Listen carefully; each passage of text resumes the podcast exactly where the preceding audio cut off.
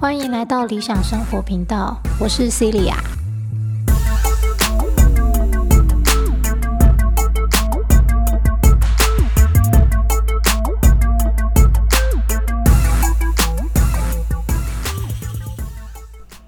好，欢迎回到少有人走的路，心智成熟的旅程第三集读书会。上一集我们提到自律四原则的第一个推迟满足感，今天想要来讲它的第二个原则，叫做承担责任。好，承担责任这个应该不用多做解释，都蛮容易理解的。那作者在开始阐述这一个原则之前，先讲了两个故事。其中一个故事是说，他曾经有一个病患，呃，病患病人，好，他是在那个冲绳驻扎的美国军人，好，然后他有很严重的酗酒问题，所以找到了这个作者做心理咨商，然后他就说他不是自己饮酒成性的，好，就是。他是说，因为我在冲绳这里晚上是都没有事情可以做，就太无聊啦。好，那除了喝酒，我还能干嘛？那这个作者就问他说：“那你喜欢读书吗？”这个军人就说：“当然啦，我喜欢读书。”那作者就回他：“那如果你喜欢读书，你晚上的时候就不要喝酒啊，拿来读书嘛。”好啊，然后这个军人就说：“可是营队里面很吵啊，这么吵我怎么念书？我怎么看书？”好，那说那作者。这心理医师就说：“那你去图书馆啦。”好，然后那个那个军人说：“图书馆很远啊。”然后那个心理医师就说：“哦，那难道图书馆比酒吧还要远吗？”好，啊，这时候这个军人又改口了，说：“呃，好了，其实我也没那么喜欢读书啦，我就不是一个爱读书、爱看书的人嘛。”好，那这心理医师就说：“哦，好吧，那你喜欢钓鱼吗？”啊，军人就说：“当然啦。”我喜欢钓鱼啊，然后医生就说：“那你为什么不用钓鱼来代替喝酒呢？”好，那军人就说：“我白天要工作啊。”好啊，难道晚上就不能钓鱼吗？好，然后军人又说：“当然不行啊，冲绳晚上又没有地方可以去钓鱼。”好，然后这个心理医师因为他跟着去的嘛，他也知道那里的环境。他说：“应该不是吧？就我所知，这边有很多那个夜钓的俱乐部啊。我介绍你其中几家，你觉得怎么样？” 好，然后结果这军人就说：“啊，其实我也不是那么喜欢钓鱼啦。”那作者就说：“所以啊，其实你还是有很多其他事情可以做的，只是喝酒才是你最喜欢的嘛。”好，军人就说：“啊，对啦。”然后作者。心理师就说：“可是你饮酒过量会违反军纪呀，这样不是也很麻烦吗？”好，然后军人就说：“那有什么办法呢？我驻扎在这个该死的小岛，那都每天都只能靠喝酒打发时间啊！每个人都这样啊？难道是只有我一个人这样吗？”好，那另一个故事呢，就是有另外一位年轻军人的太太，好，就试图用替。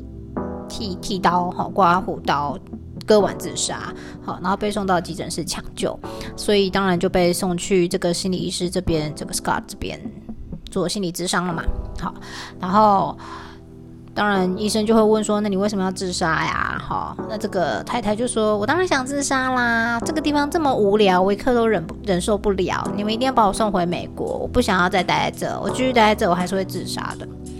然后这心理医生就问说：“住在冲绳为什么让人感到这么痛苦嘞？”他就边哭边说：“我在这里都没有朋友，我一直都很可怜、很孤独。”好，那心理医师就说：“嗯，没有朋友确实很糟糕。可是，那你为什么不去交朋友呢？”好，然后这个太太又回答说：“因为我住在该死的居民区啊，那里没有人说英文。”好，那心理医师又问他说。那你为什么不开车到美军家属区呢？或是去参加军人的太太好军人妻子俱乐部，到那边就可以认识很多来自美国的朋友啦。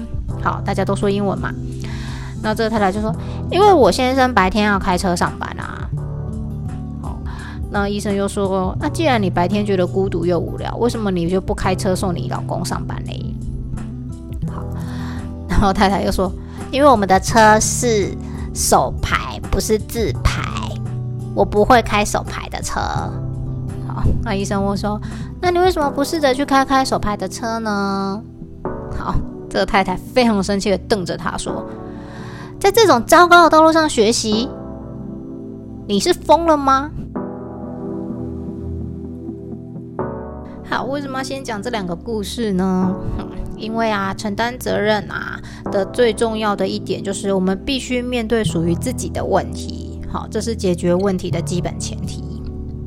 而不是像大多数的人，哈，他也是讲到相当多的人都只是想逃避而已，哈，很多人都会觉得说，这问题的出现就不是我的错啊，是别人的缘故，是环境的缘故，是我没有办法控制的社会因素造成的，所以应该要由那个人或是由这个社会来替我解决，这怎么会是我的问题呢？那请问说出这样子的话，我们有把责任掌握在自己手中吗？那这就引入下一个小章节，哈。神经官能症与人格失调症。好，那因为这个是简体的书籍嘛，我不是很确定它跟在台湾专业的心理学书籍，好，在台湾用的专有名词是不是一样的？好，那但是呃，我们就先用作者简体的这个翻译为主。好，那作者在这里面呢，神经官能症呢是会为自己强加责任，好，就会认为所有的错都是我的错。好，别人伤心难过也是我的错。那失呃人格失调症呢，就是不愿意承担原本属于自己的责任。好，会认为说所有的错都是别人的错。好，简单来讲呢，就是当我们在跟外界、跟环境产生矛盾的时候，神经官能症呢会认为都是自己的错，那人格失调症呢就会认为都是别人的错。好，那像刚刚讲到的那个军人，还有那个军人的太太，好，就是蛮明显的，是认为都是环境的错，都是别人的错。典型的口头禅呢，就是神经官能症患者就会常常把“我本来可以怎样，我也许可以怎样，我本来就不应该怎样怎样，他早知道就怎样怎样”这类的事情，好挂在嘴边。好，不管做什么事情啊，都会有一种觉得自己比别人差。好资就是资质不够好，然后能力不够好，好，所以做很多事情就会因为缺少勇气啊，好，然后就会做出错误的判断。好，那相对的呢，人格失调症呢的人啊的口头禅就常常会是啊我不行啊不可能啊我不得不啊，好，就好像是他们就没有选择的余地哦，他们的所有的行为都是都是外界压力所。造成的不得不的无奈之举。好，我这就可以来稍微反省一下我们自己。那我不知道听到这边的时候，大家会不会有跟我一样的想法？其实我那时候看到这里的时候，想说啊，怎么办？那哇塞，我到底是神经官能症 还是人格失调症？好，在比较年轻的时候，好，可能青少年时期。青春期的时候，都会比较是属于人格失调症。那我觉得这是成长必经的过程哈，因为我们总是会经历一段就是以自己为中心的嘛。好，这个这个是每个人都会经历过的，只是这段时间的长或短。哦，有没有从这个课题里面毕业？好，所以在那段时间里面，尤其青少年们哈，也常常血气方刚。好，不是只有青少年哦，我是说有一些年纪很大，但他心智还停留在青少年时期的人，也会是这个样子。所以。人格失调症就是会一直说都是别人的错，都是你不对，好，然后神经官能症就是会开始检讨自己嘛，然后会认为自己是不是做的不够好啊等等，好，那时候一看到这，我想，哎，我以前可能比较人格失调吧，现在是神经官能吗？可是我又觉得好像有点，有点没办法就这样子区分的很明显，好，所以呢。作者也就提到啊，其实有很多人都是兼具神经官能症还有人格失调症，好，所以统称为人格神经官能症。好，就是在某些问题上呢，他们会把别人的责任揽到自己身上，好，然后内心充满了愧疚感。那在另外一部分的问题上呢，他们却拒绝去相信说这个责任其实是在自己身上的。好，那就像我刚刚说，哎，我看书看到这里的时候，想说，哦，怎么办？那我到底是哪一种嘞？哦，对，我是综合体的。哦，没有人希望自己被诊断出来是有什么症状嘛？因为有什么什么症，好，就好像是是不是很健康一样。好，可是作者在这里就讲啦，几乎人人都患有不同程度的神经官能症或是人格失调症。好，所以人人都可以受益于心理治疗，当然前提是当事人乐意这么做。因为呢，好，就像前面我有讲过，智慧的那一条线，在复杂多变的人生道路上，判断自己该为什么事或什么人负责，这是一个永远存在的难题。所以才会说，心智成熟这条路是一辈子的旅程嘛。我们必须在这条路上，愿意主动的去进行各种反反复复的自我审视，好，也就是反思。然后呢，以及经过我们大量的生活体验，反思让心灵充实成长，心智才可以成熟。OK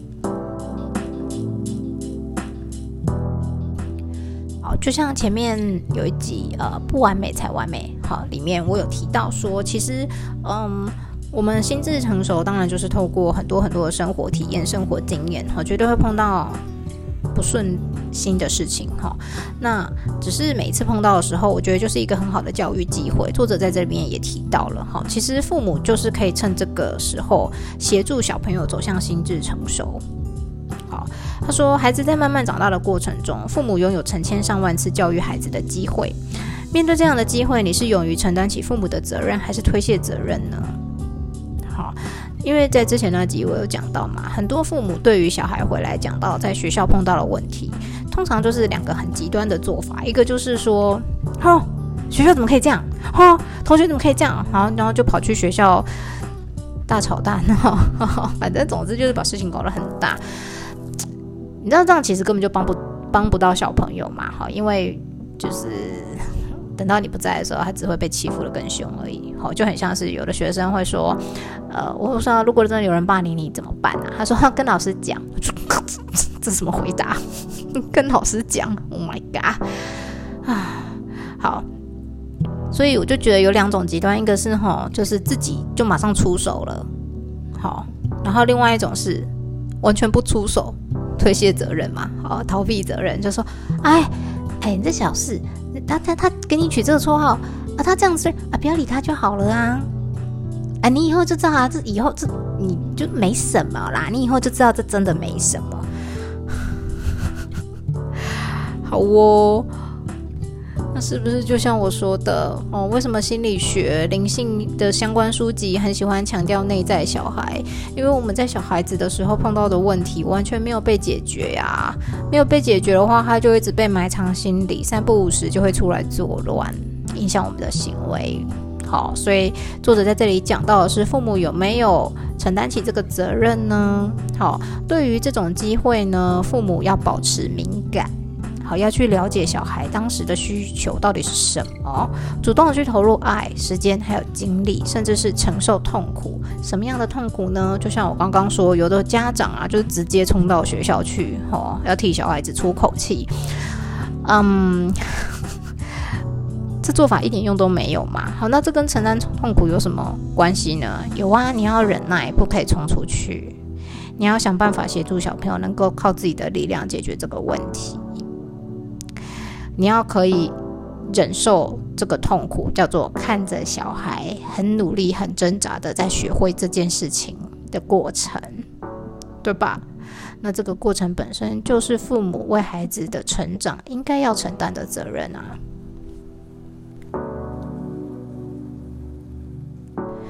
好，另外一方面呢，也有很多父母是反过头来会指责小孩说：“要不是因为你。”好，我我早就可以怎样怎样。要不是因为你，我早就跟你爸或者你妈离婚了。好，要不是因为你，我现在都已经多有钱了，干嘛干嘛的。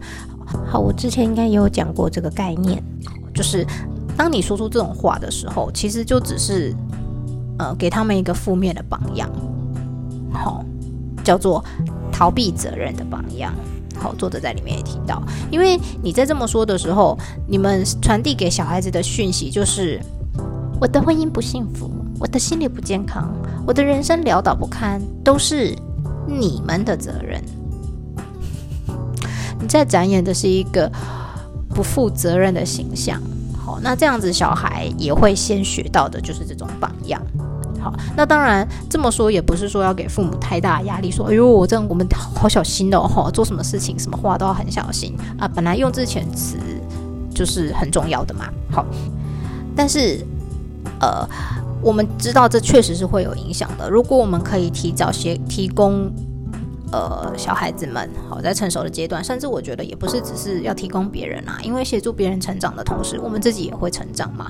好，那如果我们愿意做这样子的事情的话，其实呃，可以避免掉后续很多的问题。好，不管是小孩长大之后的问题，或是像我们也可以活得很久啊。谁知道说你三十岁没问题，四十岁就没问题？很多人都是以为我学的已经够了，然后就不再成长嘛，就到四十岁、五十岁哈，就会碰到。命运狠狠的打你一巴掌，对吧？简单来讲啦，好，作者就说推卸责任的时候啊，确实可能感的感觉到很痛快，好，可是心智却无法成熟。那之后呢，就会成为社会的负担。那就像刚刚讲的，谁知道我们现在三四十岁没问题，五六十岁之后如果停止成长，或是一样继续变成推卸责任的人的话，会不会就刚好成为社会的负担了呢？好。好，所以呢，作者就在这里讲了这句话，啊，他说是一个黑人作家写的一句话。我觉得他讲的是非常非常好。他说，你不能解决问题，你就会成为问题。简单总结一下。神经官能症患者呢，好，就是会让自己活得很痛苦，因为觉得什么错都是自己的。人格失调症患者呢，则是会让别人活得很痛苦，因为他认为错都是别人的。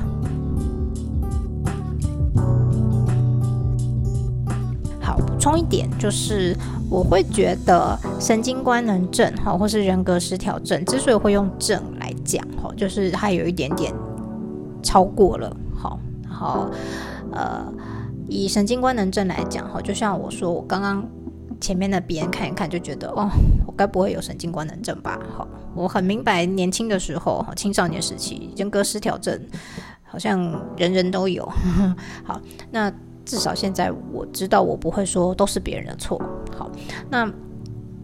可是我会反省自己，我会检讨自己，所以我在看到神经官能症是说啊，都是我怎样，都是我怎样的时候，我也会有点担心，想说啊，所以我我我现在走到另一个极端了吗？好，好，我们说的智慧嘛，就是在天平的两端不断的来回去碰撞，最后找到一个最适合自己的舒适的那一个中心点。好，可是不要误会中心点这个词哦，我觉得中心点是每一个人会不一样的。好，有的人会偏。呃，左边一点，有的人偏右边一点。好，只要是你感觉到最舒适的那个状态，其实就是自己最好的平衡点。OK，好，那只是想要特别补充，是我个人觉得，如果我今天在区别事情上是很明显的，就是呃，我我知道这件事情有冲突了，有矛盾了，那我去检讨之后，区分出来说，哦，这是他的责任。好这是我的责任，那我在我的责任的部分做好，然后在他的责任的部分不懊悔，那其实就可以当做是一个已经在呃神经官能症跟人格失调症中间协调的平衡处，好，叫做健康状态，，OK，好，这是我个人的看法，额外的补充一点点。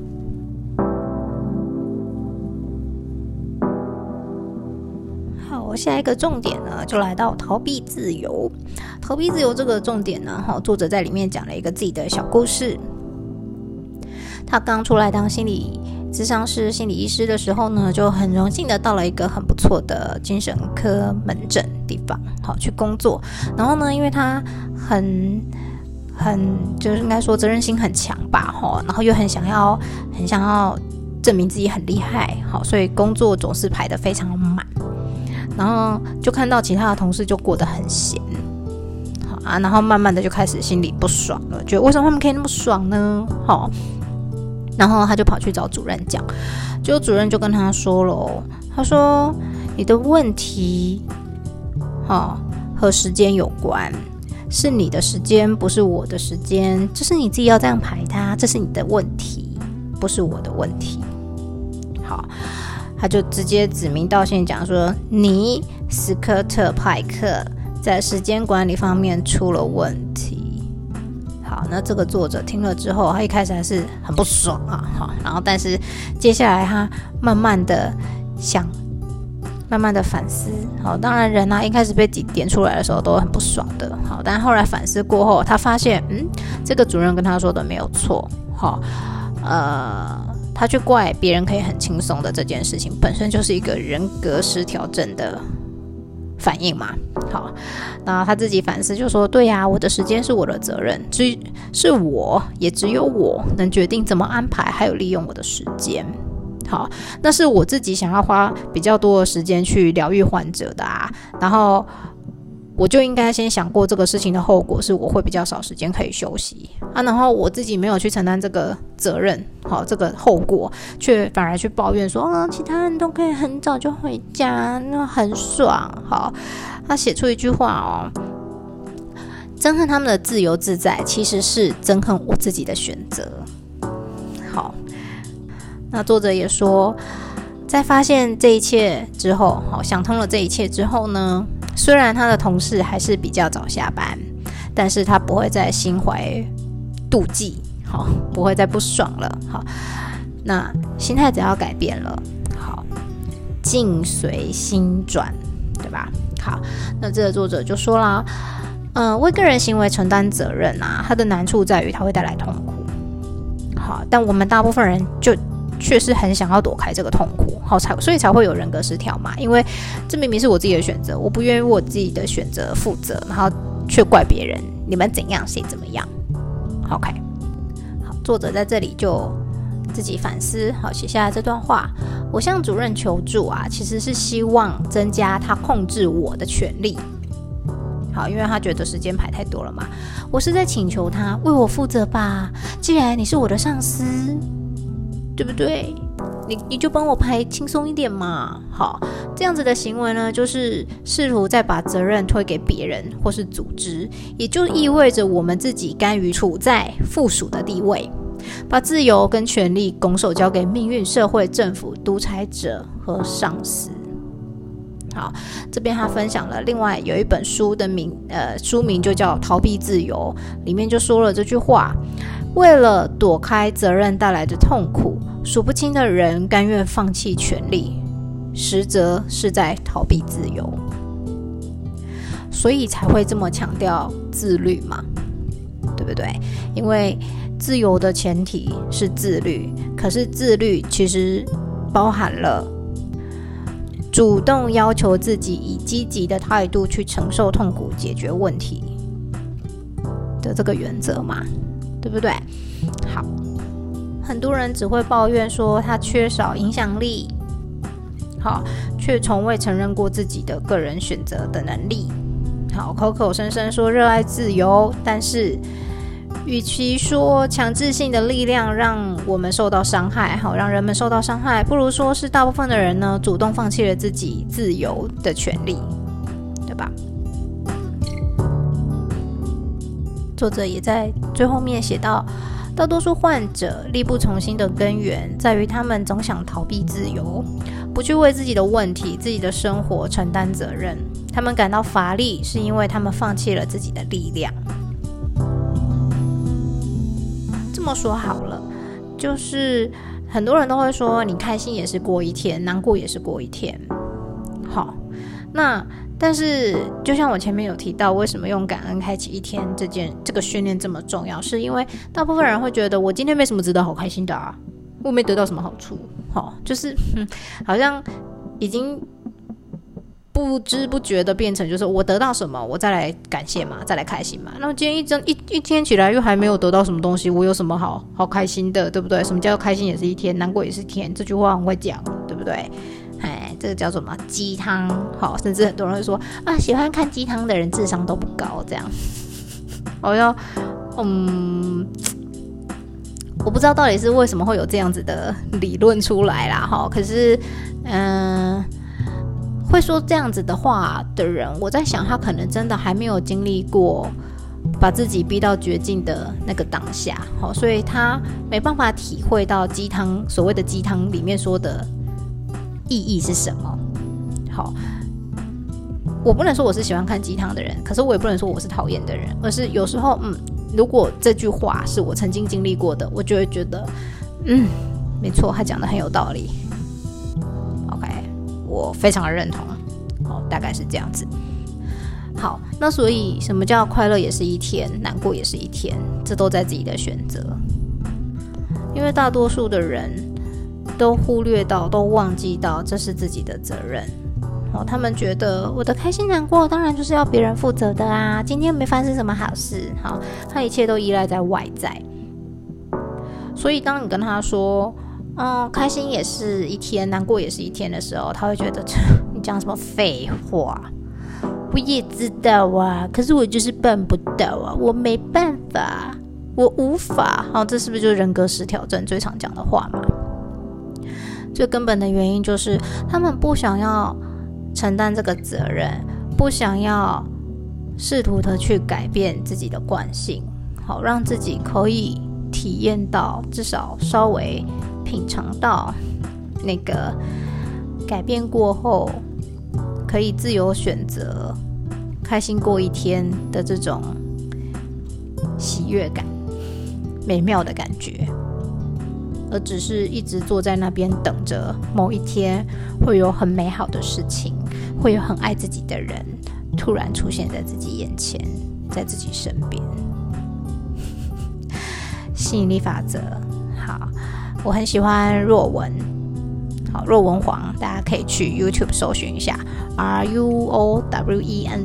好，若文黄，我很喜欢听他的那个 YouTube 好讲解，还有一些主题真的很很有趣，就喜欢也喜欢看一些神秘学相关的东西。好，那他就讲过啊，他说宇宙之下所有东西都是震动嘛，那震动的话，哎，所谓的吸引力法则就是共振。好。你是什么样的频率，你就会吸引来什么样的频率。好，所以叫吸引力法则嘛。好，所以大家都一直以为在面啊，我想的我要一百万，我要两百万，我要变有名。好，然后你好像就会自己变有名一样。怎么可能？好，想要这两个字本身就代表你没有，所以你散发出来的震动就是没有的震动。你只能吸引到所有让你感受到更多没有的人事物而已啊。所以选择权在。谁手上，在自己手上啊。好，这个人什么时候会出现？这个非常符合我需求、非常了解我自己的人，什么时候会出现？这个能够让我生活过得很舒适的环境，啊，很高的薪水，很大的名气，啊，很好的工作，什么时候会出现？当你自己成为。配得上这一切的人的时候，他们自然就会出现，因为你们调整到了同一个频率之上。